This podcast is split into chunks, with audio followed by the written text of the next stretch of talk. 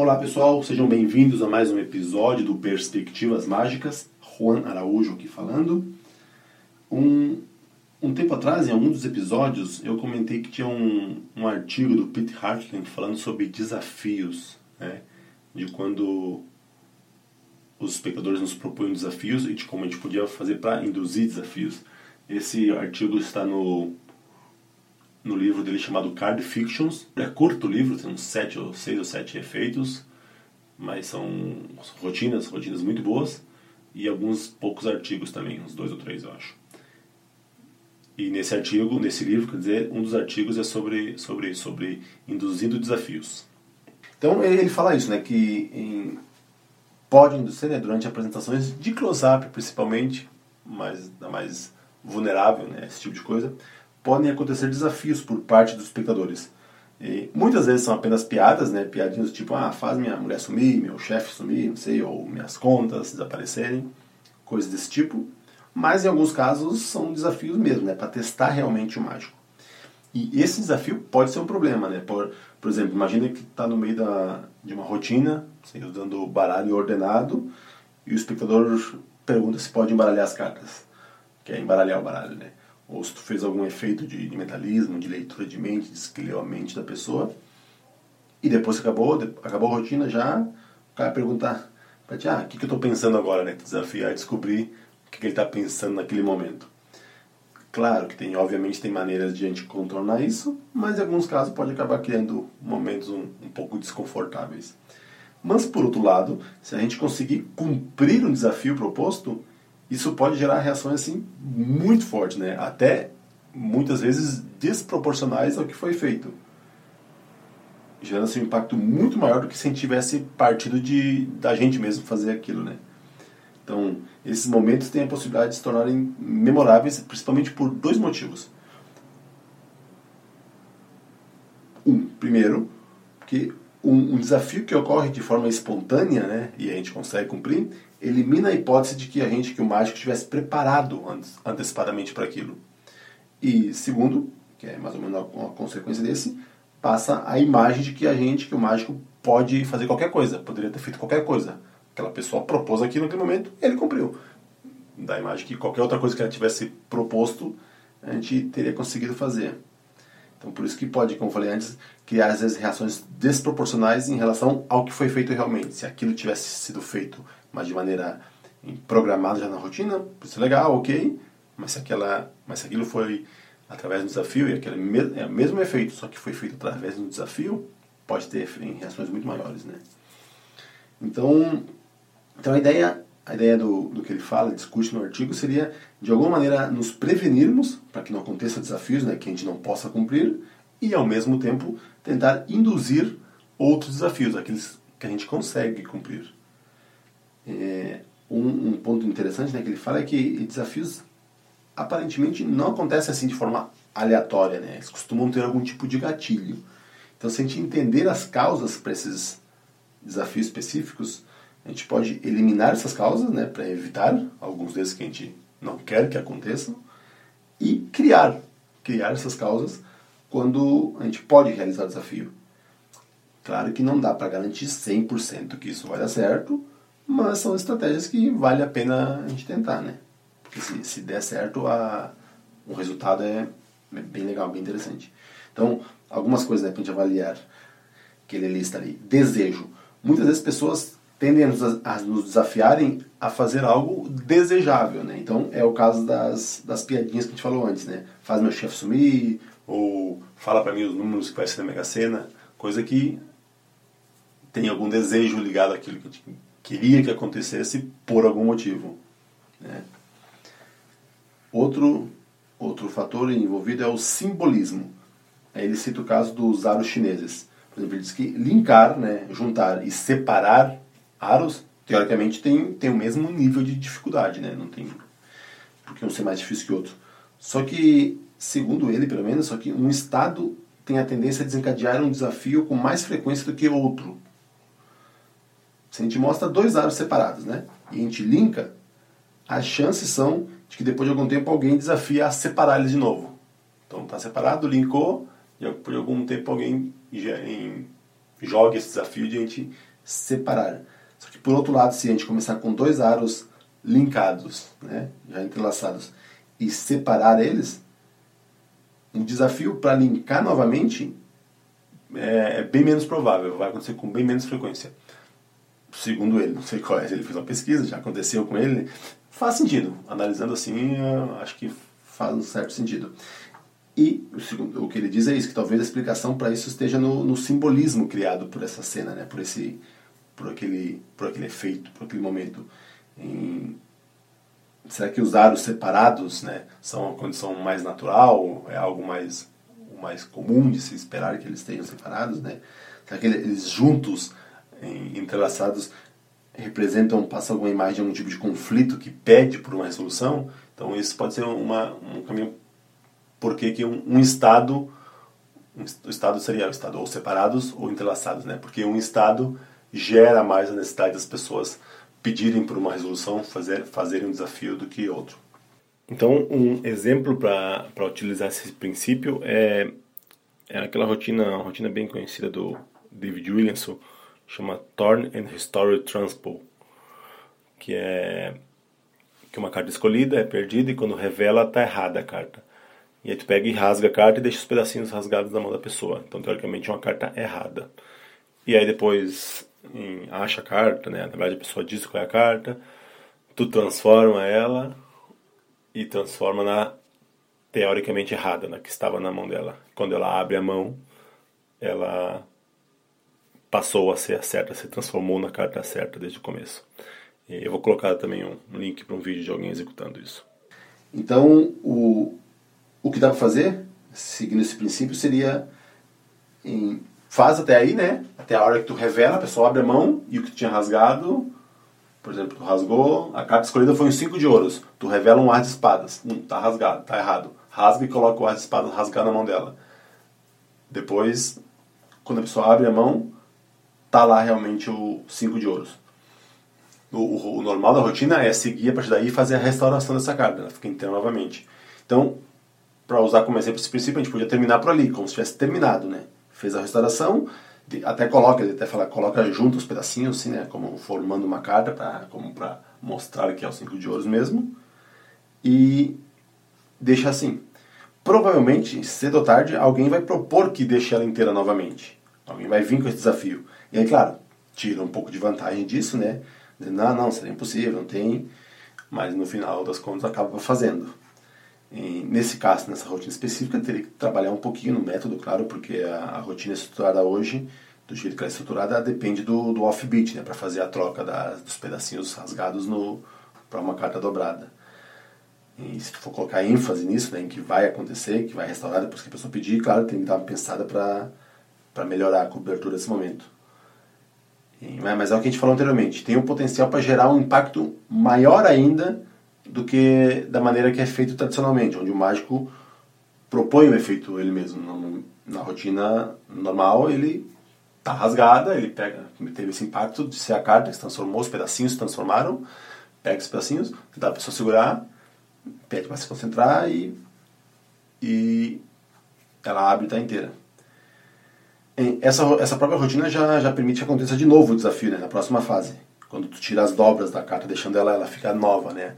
Em, é, é, na verdade é uma fase que quase ninguém faz, mas originalmente é assim, né? Depois tu deixa ela inteira, tu ainda pega e ele faz ainda do jeito dele, o estilo dele, ele cabe, né? Perde como se estivesse passando a carta, né? Como um ferro de passar, coloca a mão em cima e, e a carta fica inteira novamente. Não colocaria, acho, não, não montaria as duas como desafios. Talvez desse pra fazer, vai até a restauração da carta, né? Deixar ela inteira e esperar que tentar fazer caminhar para que alguém peça para deixar ela retinha de novo, né, nova em folha. E dá para fazer porque a rotina já é estruturada para isso.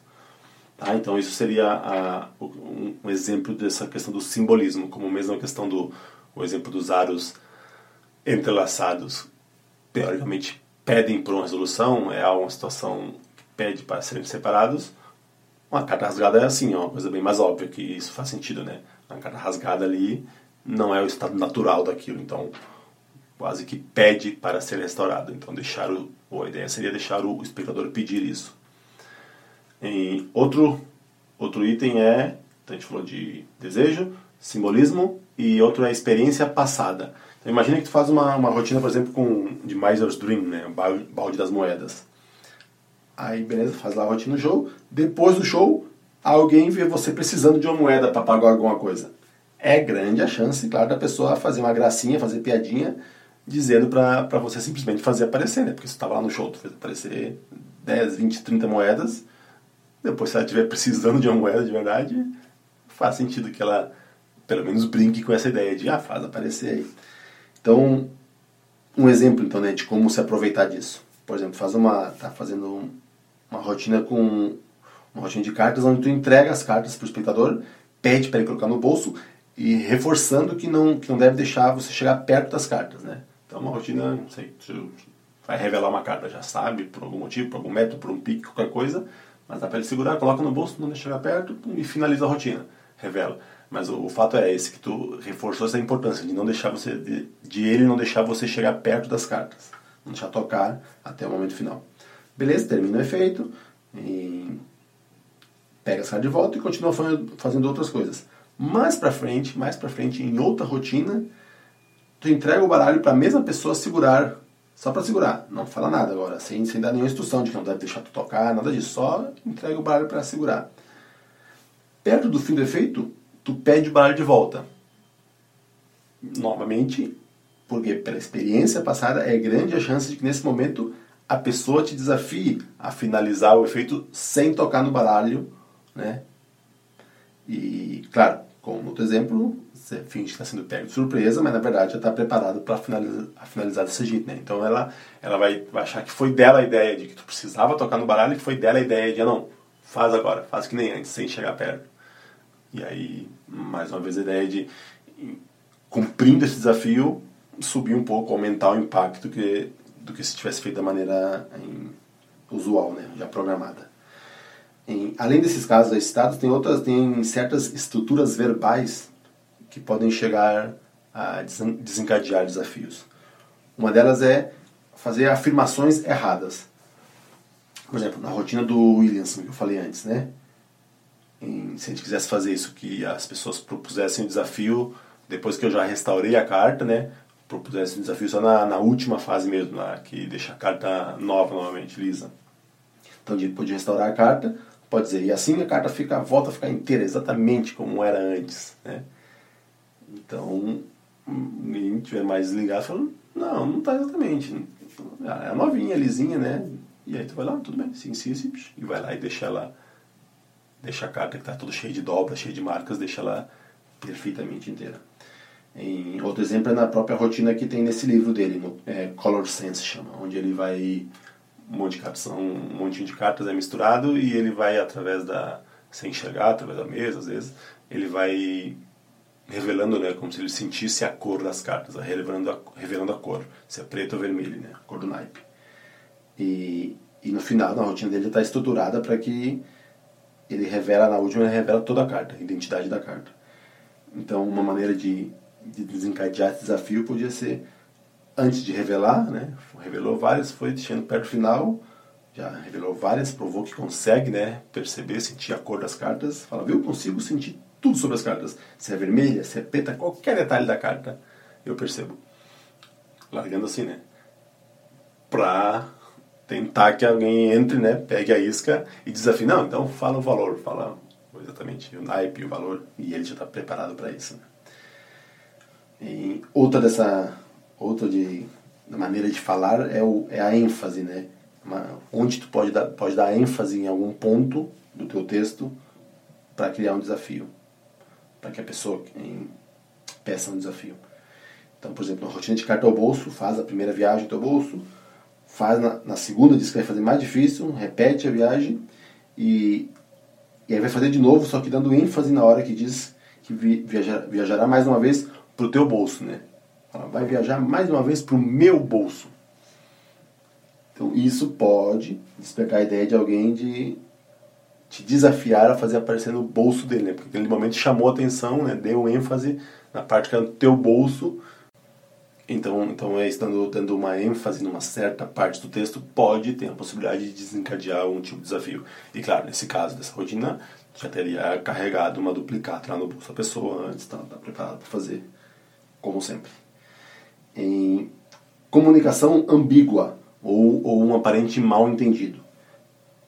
Outra, é, é, outra maneira de fazer isso, né, que é, é, tu mesmo sugerir, mas sem dizer explicitamente. Né? Então, no, no, mesmo exemplo da carta ao bolso, podia dizer algo do tipo, e claro, ela pode, você já fez uma, uma ou duas vezes, né? Claro, ela pode viajar para qualquer bolso, no, ao mesmo tempo que tu aponta nessa hora para o bolso da pessoa. Então, fala, pode viajar para qualquer bolso, e faz um gesto como apontando para o bolso dela, mas imediatamente continua dizendo este, este ou este, apontando para diferentes bolsos teus, né? Então seria, então ela pode viajar para qualquer bolso, este, este, este, no meio disso apontou para a pessoa, depois continua apontando para os teus, né? É, então mesmo que no, no, começo claramente passa a ideia de viajar para o bolso da pessoa, a hora que tu aponta para o dela, fala qualquer bolso, tu não chegou a verbalizar isso. Então se ela sugerir que viaje para o bolso dela, de novo, né, inicialmente tu descarta essa, essa ideia para e para acabar parecendo que ela interpretou mal só o que tu quis dizer. Mas, já que ela insiste, vai lá e faz, né? Então, obviamente que, que essas estratégias aqui, né, que ele, que ele cita, é, é tudo uma questão de equilíbrio, né? Por um lado, a estratégia tem que ser clara o suficiente para realmente desencadear, ou pelo menos aumentar as chances de desencadear o desafio né, por parte da pessoa.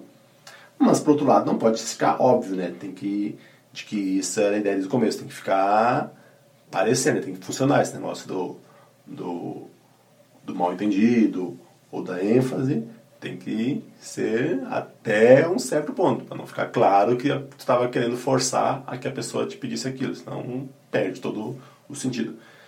E, e bom, e mais importante ainda, né? Porque, como eu falei antes, não dá para garantir que essas, essas estratégias vão funcionar 100% das vezes. Né? São coisas para potencializar, para aumentar a chance que elas aconteçam.